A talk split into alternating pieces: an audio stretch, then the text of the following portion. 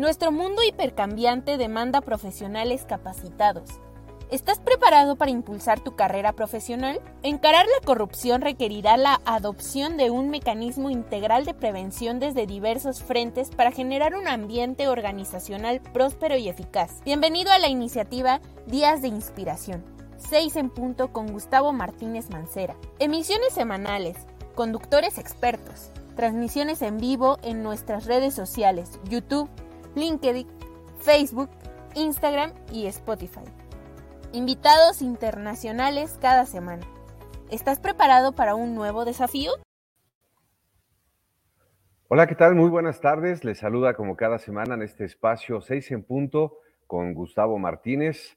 Le agradezco al Instituto Internacional de Ética Empresarial y Cumplimiento por proveer estos espacios para poder llegar hasta ustedes ahora con una oferta de 14 diferentes programas que transmitimos a lo largo y ancho de Latinoamérica, también para llegar a muchos países que inclusive tenemos por ahí algunos de nuestros eh, seguidores en Asia, en África inclusive, por supuesto, en Europa, en los Estados Unidos y Canadá y toda Latinoamérica que llegáramos a todos ustedes. Esta tarde me encuentro muy contento, eh, aparte de que vamos a estar platicando de un tema súper interesante, eh, voy a compartir con ustedes algunos pequeños datos y números sin embargo, tenemos una invitada realmente de nivel y de altura internacional, con una muy buena experiencia, con una eh, presencia y conocimiento eh, sobresaliente para estos temas que vamos a estar hablando en esta tarde acerca de transformación digital inclusiva.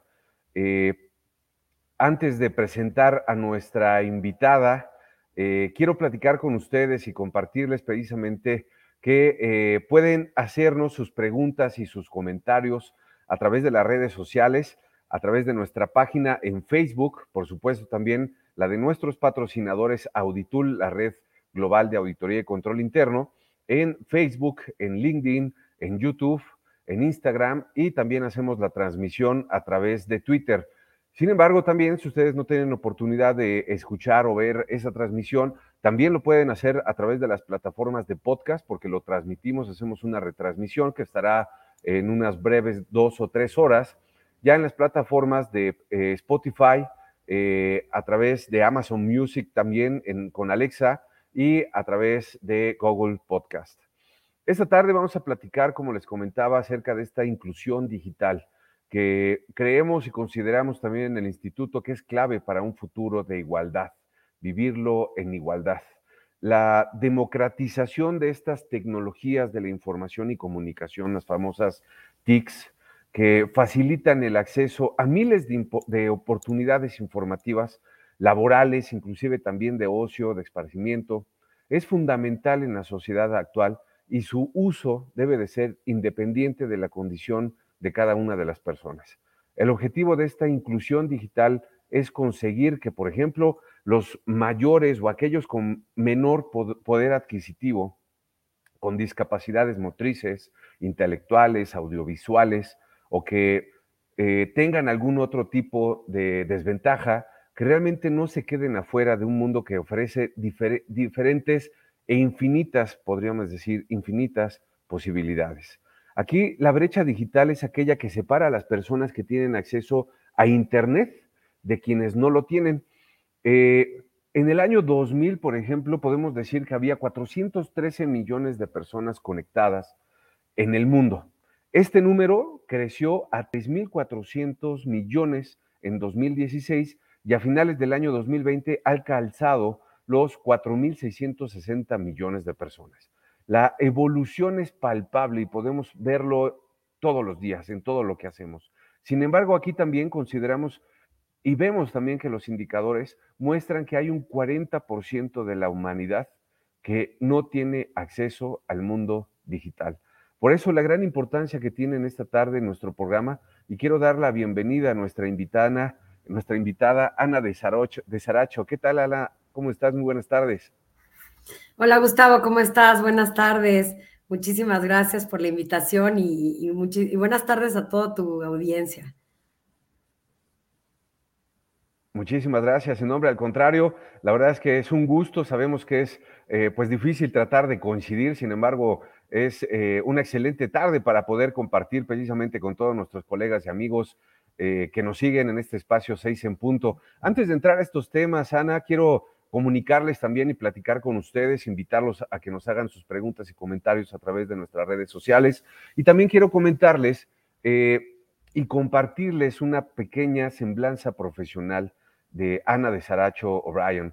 Quiero comentarles que Ana es licenciada en Derecho por la Universidad Iberoamericana y cuenta con diplomados en Derechos de las Telecomunicaciones por la misma universidad también, de competencia económica por la Universidad Panamericana y de herramientas de coaching por la Universidad Anáhuac. Su carrera profesional en el sector de las telecomunicaciones es de más de 20 años de trayectoria en diversas posiciones desde diferentes actores de esta industria. Fue directora de telefonía celular en la extinta Comisión Federal de Telecomunicaciones, también subdirectora de regulación de competencia económica y protección al consumidor de América Móvil y socia y directora de operaciones en la firma también de consultoría en Twitter.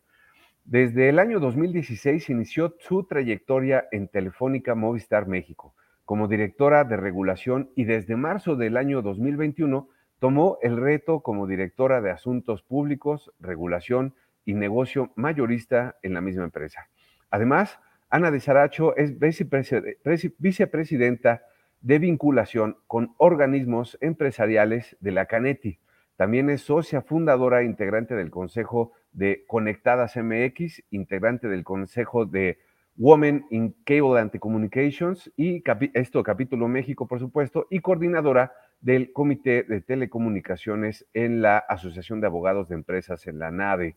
Eh, paralelamente, también desde el año 2013 imparte el módulo de Derecho de las Telecomunicaciones del Diplomado, Derecho de las Tecnologías de Información y de las Comunicaciones en el ITAM.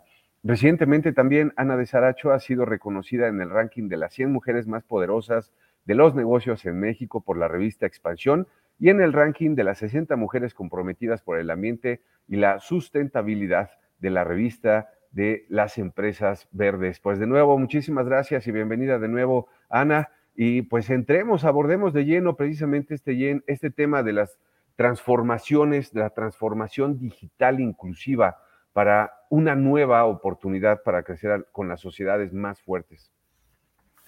Claro, Gustavo, con muchísimo gusto. Eh, inicialmente a mí me gustaría que nos pudieras comentar eh, acerca de estas iniciativas, porque vemos que está ligado precisamente con muchas actividades en cuestión de sostenibilidad, en cuestión de los muy ahora conocidos y famosos ODS, los Objetivos de Desarrollo Sostenible de la Organización de las Naciones Unidas. Sin embargo, nos, gustaría que nos platicaras un poquito más para conocer inicialmente qué es esta eh, transformación digital inclusiva. Bueno, pues mira, primero hablemos un poco de la sostenibilidad para ponerle, digamos, para poner un contexto sobre esto si quieres. Y entonces, pues decirte que efectivamente la sostenibilidad hoy, pues es, es, se ha vuelto parte de todos los negocios, ¿no? Como que ya no se, ya no se entienden los negocios sin esta parte de sostenibilidad, que además debe ser un, un punto totalmente transversal en las organizaciones porque se debe de materializar en todas las áreas que lo componen en realidad. Nosotros en Telefónica Movistar México utilizamos la sostenibilidad como una manera de, gestionar toda la compañía eh, arraigada con nuestros valores y, con nuestro potencial de crecimiento. Em, la verdad es que hemos incorporado los ejes de sostenibilidad en todos los en todos los focos principales que tenemos desde la estrategia de la compañía. Llámese el modelo de crecimiento de la compañía, la digitalización, que ahorita pasaremos a ese tema, eh, la infraestructura eficiente, que para nosotros, pues como sabes, en el sector telecomunicaciones es uno de los grandes temas también, y de las capacidades requeridas. Entonces, nuestra estrategia de sostenibilidad, pues la verdad es que debe estar siempre enfocada a estos requisitos. Para ello tenemos tres pilares que son básicos en la, estrategia y sobre todo en la de negocio responsable, ¿no? El primero es precisamente la conectividad inclusiva. Esto lo vemos como uno de los grandes pilares para nosotros y la verdad es que trabajamos en México con proyectos que son emblemáticos para tratar de buscar cobertura en lugares donde no la tienen. Y por ejemplo, para este caso en específico, en México tenemos un convenio con, la red compartida, con Altán, que, precisamente pues llega a estos pueblos que en este caso son de menos de 5 mil habitantes y son lugares que no tenían servicio y, y que a través de este convenio de compartición de infraestructura nosotros tenemos acceso y podemos llevar nuestros servicios a estos lugares, claramente en busca de esta conectividad inclusiva que para nosotros es básico. No, no podemos entender este mundo eh, sin que alguien se quede atrás. ¿No? La conectividad debe ser democrática, debe ser asequible para todos y al final debemos de tratar, y uno de nuestros grandes principios es intentar que todo mundo la tenga. Eh, la otra, el siguiente pilar es precisamente ayudar a construir un futuro digital y verde, porque está muy ligado, aunque no lo creas, la digitalización, pues es, es precisamente una de las grandes herramientas para buscar pues una mejora en el medio ambiente y buscar este futuro que todos queremos eh, más verde. El sector telecomunicaciones no es un gran ofensor en temas relacionados con emisiones, eh, sin embargo, sí es uno de los mayores habilitadores para evitarlas en otras, en otros, eh, pues en otras industrias, ¿no? Sobre todo a través de esta digitalización que proponemos y que cuando hablamos sobre todo de pymes, pues puede ser un gran reto porque pues las pymes son muchísimas y en la medida en que las ayudamos a digitalizar sus operaciones, pues de alguna forma también repercutimos en los resultados del medio ambiente. Y bueno, también cuidamos el nuestro, ¿eh? no por no ser grandes ofensores, pues de todas maneras tenemos que cuidar nuestra huella de carbono y, y, para esto pues tenemos una certificación que es la 14001, tenemos toda nuestra política de gestión ambiental, entonces somos muy cuidadosos de esos temas, pero también nos interesa que nuestros clientes pues puedan tener estas herramientas para hacer lo suyo, ¿no? Lo que les, lo que les toca y en lo que pueden apoyar. Y el tercer pilar de, de, la sostenibilidad tiene que ver con liderar con el ejemplo. Tampoco vemos cómo, o sea, para nosotros entendemos que se tiene que trabajar siempre poniendo por delante dos principios que son básicos, que son la inclusión y la diversidad. Y también tiene mucho que ver con esta conectividad inclusiva, ¿no? Al final son elementos clave para conectar talento y hacer crecer a la empresa y de esa misma forma reflejar estos valores que nosotros buscamos de manera interna y llevarlos también a nuestros diversos stakeholders, que en este caso, pues sin duda serán nuestros clientes, y, buscar que en todo lo que hacemos, y por eso digo que es un eje transversal, en todas nuestras decisiones de negocio, comerciales, técnicas, en todas va un componente de estos tres pilares de tal manera que cada proyecto que hacemos desde cualquier área esté sustentado en cualquiera de estos tres pilares que para nosotros son lo básico que hacemos. Claro, gracias Ana. Y fíjate que qué interesante es conocer estas actividades, eh, iniciativas que impulsa Telefónica, eh, pues no solamente en México, sino en muchos de los otros países donde está presente. Sin embargo, aquí en nuestro país, pues como mencionabas, es un tema súper importante. Eh, recientemente platicábamos eh, con un grupo de cooperativistas también en México que nos mencionaban que actualmente tienen muchos problemas para eh, tener esta conectividad en Internet. Entonces, este es un tema real, sí existe, no hay conectividad, hay muchas personas que están desconectadas precisamente de un mundo digital que nos ofrece diversas ventajas, beneficios, inclusive también oportunidades de negocio. Y sobre esto y lo que nos platicabas también, Ana, te voy a agradecer. Ahora, si nos puedes platicar precisamente cómo puede la tecnología ser este habilitador para el desarrollo de la sociedad. Mencionabas ahorita temas importantes. Sin embargo, eh, creo que todavía no tenemos bien identificados cómo puede ser la tecnología un habilitador para el desarrollo de la sociedad y ahorita hacías mención específica de algunas actividades que está haciendo Telefónica también, que me parece muy interesante. Sin embargo, aquí, ¿cómo podemos identificarlo precisamente la tecnología como un habilitador de este desarrollo social? Mira, yo te diría que, creo que la, ya la verdad es que hablar de pandemia ya no me gusta, pero lo voy a dejar en que los últimos dos años, pues creo que vivimos una digitalización acelerada, porque pues la verdad es que fue un poco obligada relacionada con todas las reglas de confinamiento que tuvimos en los diversos países, no solo en México, ¿no? Y que nos obligó de alguna forma a llevar nuestra vida presencial al ámbito, pues digital, ¿no? Al ámbito de la virtualidad, llamémosle así, pero utilizando eh, digitalización. Y mucha gente que no se había atrevido a utilizar las tecnologías para comprar, por ejemplo, para estudiar, para capacitarse, pues, pues necesariamente lo tuvo que, que, seguir haciendo para llevar este, pues este ritmo de vida en la medida de lo posible. Pero claramente también Gustavo pues acentuó las diferencias, ¿no? Porque si bien fuimos, y, me, llamo parte de ello, pues parte de los afortunados que, que pudimos seguir con nuestras actividades por tener las herramientas digitales necesarias, pues creo que en este término la pregunta se, se contesta, ¿no? ¿Qué pasó con la gente que no tenía o no tuvo esta conectividad? Y creo que ahí puedes, es donde puedes realmente evaluar la importancia de esta transformación digital y de hacer que todo mundo tenga acceso a la conectividad o que cada vez más personas puedan accesar a ella, porque al final es una herramienta y es un habilitador de desarrollo, no nada más para salvaguardar ciertos derechos hasta humanos, porque pues ahí está metida la libertad de expresión, la posibilidad de tener derecho a la educación en, en casos donde pues no pudieron seguir estudiando, eh, de, de, realizar un trabajo, del comercio, de todas estas cosas que hicimos y que hoy nos damos cuenta aún fuera de este ámbito de pandemia, pues que son relevantes y son muy importantes que las podamos hacer también desde casa, ¿no? También hasta apoyamos el medio ambiente en la medida en que nos movemos menos y, y logramos hacerlo desde un ámbito digital. Entonces, pues creo que ese es el punto de por qué es tan relevante lograr esta transformación digital, pero inclusiva, ¿no? Hablando siempre del término inclusivo, porque si no, lo único que termina pasando es que genera, de por sí ya hay una brecha, bien hablaste de la brecha digital, y esta brecha puede profundizarse en la medida en que vamos digitalizando, pero solamente una parte de la población tiene acceso a esto.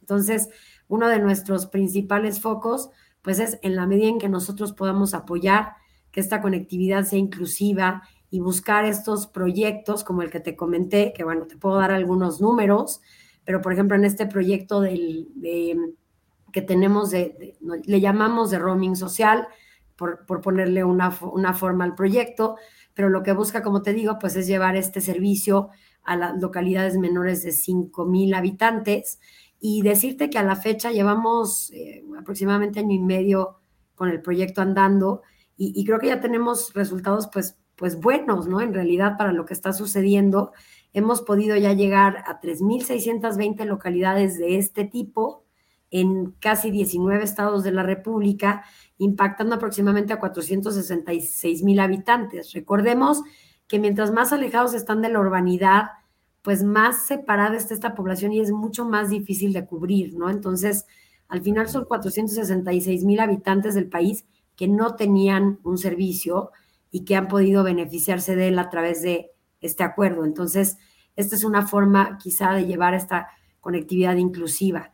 Y además también tenemos otra parte que tiene que ver con la, con la, y que lo hacemos a través de nuestro brazo social, que es Fundación Telefónica Movistar México, y, y que es precisamente el de brindar habilidades y el de capacitar docentes que puedan impactar en la educación en México y en trasladar habilidades digitales a los, a los, a los niños mexicanos, porque pues de qué sirve también tener esta cobertura y esta conectividad si no sabemos utilizarla. Hay un tema en la brecha, como sabes, que es conectividad, asequibilidad de los servicios, pero también habilidades digitales para aprovecharla al máximo y poder sacar este desarrollo y este crecimiento que podemos obtener de ella.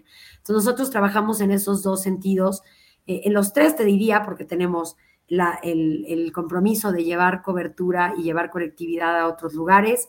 En segundo lugar, tratar de buscar las mejores ofertas de valor para nuestros clientes para hacer asequible el servicio. Y en tercer lugar, pues a través de Fundación Telefónica Movistar México, poder brindar esta capacitación a docentes del país y de esta manera impactar en miles de niños que eventualmente tengan las habilidades digitales para poder eh, pues navegar en este nuevo mundo que les toca, siempre de manera con un uso responsable e inteligente de las tecnologías, porque también cuidamos muchísimo a nuestra población, sobre todo cuando se trata de niñas, de niños y adolescentes, niñas, niños y adolescentes, para que precisamente pues también no se vayan a encontrar con estos riesgos y tengan eh, pues, pues estas herramientas para tomar decisiones en el uso de las tecnologías y en su, en su, en su navegar por Internet, ¿no?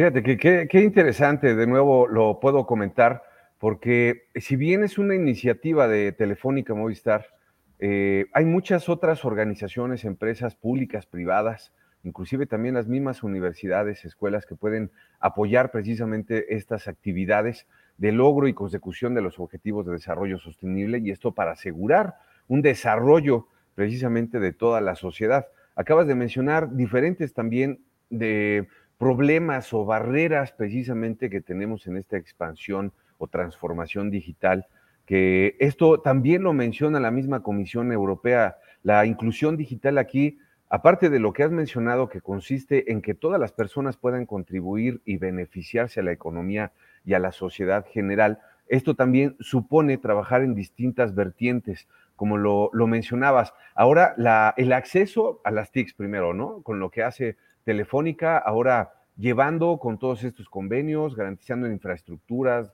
eh, inclusive esto también las facilidades de uso, a lo mejor hasta algunas cuestiones de precio, ¿no? En competitividad también con otras organizaciones. Eh, estamos viendo ahora mucha transformación en nuestro país, pero también estas tecnologías de asistencia, la alfabetización digital, eh, y la inclusión social, que es, lo mencionaba hasta ahorita y también me parece un tema muy, muy, muy relevante, Ana, y de, nuevo te agradezco mucho. Antes de continuar y un poquito para que nos puedas también profundizar, te lo voy a agradecer mucho, Ana, acerca de lo que es la conectividad inclusiva, que creo que ya nos está quedando un poco más claro. Quiero también invitarle a todos ustedes, a nuestros eh, amigos y eh, colegas que nos siguen eh, como cada semana en este espacio. Y quiero hacer un breve eh, saludo también a Miguel Simón, que nos saluda desde Guanajuato, en México, a Sofía Castañeda también, a Jimmy Osorio, que está súper atenta a la información que vamos a compartir en esta tarde. Muchísimas gracias. Eh, pues Ana, para platicarnos un poquito más acerca de esta conectividad inclusiva. Creo que lo hemos platicado hasta el momento, sin embargo, me gustaría tener esta percepción eh, ya de una persona con amplia experiencia y con actividades ahorita que están realizando pues en una de las empresas más relevantes en telecomunicaciones a nivel mundial. Sí, claro, mira, por darle una definición, yo te podría decir que es buscar precisamente, o sea, la conectividad inclusiva es buscar que todas las personas, sin importar su ubicación geográfica, su condición o sus capacidades, estén conectadas en el mundo, ¿no? Para lograr precisamente pues esta, este, este desarrollo económico y social que creo que está claramente probado que la digitalización puede brindarles. Eh, nosotros desde Telefónica Movistar México, pues tenemos este propósito que es precisamente hacer nuestro mundo más humano conectando la vida de las personas, así le decimos. Pero me gustaría hacer una coma y decir siempre de manera inclusiva y además buscando un, formato sostenible, ¿no? Eh, entonces, ¿Qué es lo que hacemos otra vez? Pues llevamos conectividad o intentamos llevar conectividad a la mayor cantidad de lugares de tal manera que pues no podamos perder de vista estas localidades que hoy carecen de los servicios. Eh, si bien siempre vamos a tratar de robustecer los servicios de las urbes y estas cosas donde evidentemente pues no es que no haya cobertura, pero siempre se requiere más capacidad porque sabes que también los aumentos de tráfico son muy importantes y sobre todo pues en esta misma era donde los datos pues se han vuelto un tema eh, relevantísimo con el video y todo lo que hacemos. Esta misma charla que estamos teniendo hoy, pues tiene un componente de datos muy importante. Entonces, pues saber que siempre vamos a tener que trabajar en esas zonas, pero que no podemos olvidar pues estas pequeñas localidades del país y en la medida en que esté en nuestras manos, pues poderlas acercar a los servicios. Y aquí, digo, creo que cabe decirte un poco que no es el único convenio que tenemos, este, este con, que te platiqué con la red compartida de Altán, sino también, eh, como sabes, pues desde el 2019 nosotros celebramos un acuerdo con, con ATT que nos permite utilizar capacidades última milla y que a través de ese acuerdo que hoy estamos operando,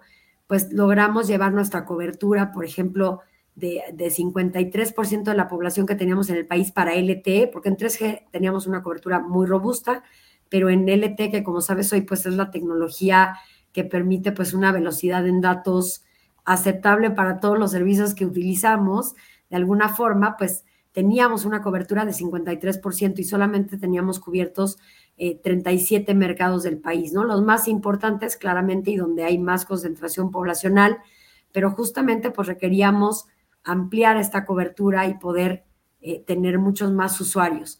Y gracias a este acuerdo pudimos llevarla en dos años y medio a cubrir un 83% de la población. O sea, estamos creciéndola prácticamente en un, eh, que es 30%, eh, bueno, no, más bien en, 30 son, o sea, son 80, sí, son 30%, ¿no? De porcentaje en aumento. 30%, sí, aproximadamente desde el 2019 para acá, realmente sí es algo impresionante, ¿no? Muy considerable.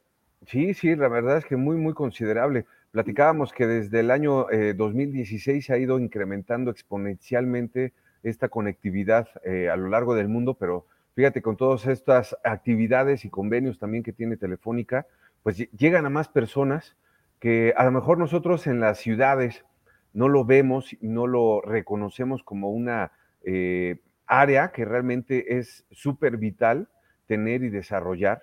Mencionabas ahorita en las cuestiones de la pandemia, sí, pero la vida normal para hacer negocios, para tener más clientes, mejores proveedores, eh, conocer los convenios, los tratados, ahora con lo que viene del Tratado de Libre Comercio, pero todo esto sí afecta. Afecta a los pescadores, afecta a las comunidades, afecta a la educación, la salud, la infraestructura, afecta a todo lo que hacemos. Entonces, realmente algo de lo que está pasando ahorita en esta transformación digital en nuestro país es, eh, pues ahora podríamos decir que ya palpable, pero también muy eh, aplaudible, por llamarlo así, todo lo que se está haciendo a través de estas actividades sostenibles de Telefónica. Eh, entrando en la recta final ya de nuestro programa también, Ana, de nuevo agradeciéndote por tu participación. ¿Algún comentario, alguna reflexión final que quieras compartir precisamente con las personas que nos acompañan en este espacio 6 en punto?